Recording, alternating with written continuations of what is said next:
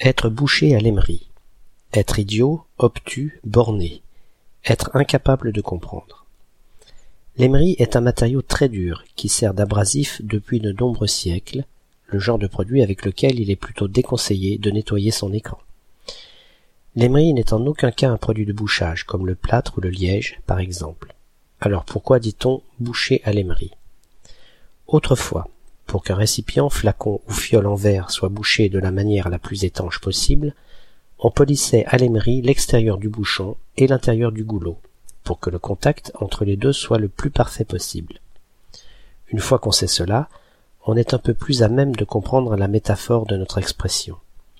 Quand en argot on dit de quelqu'un qu'il est bouché, c'est non seulement pour dire que la nature ne l'a pas trop gâté sur le plan intellectuel, mais aussi pour signifier qu'il est complètement hermétique, au sens où aucune once d'intelligence ne peut y entrer, où il est quasiment impossible de lui faire comprendre quelque chose.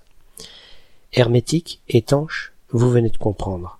Le boucher à l'émery est comparable à ce récipient étanche duquel rien ne peut sortir, mais dans lequel rien ne peut rentrer non plus.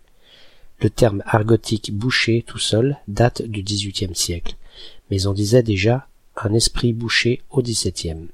La variante avec l'émery est apparue au début du XXe.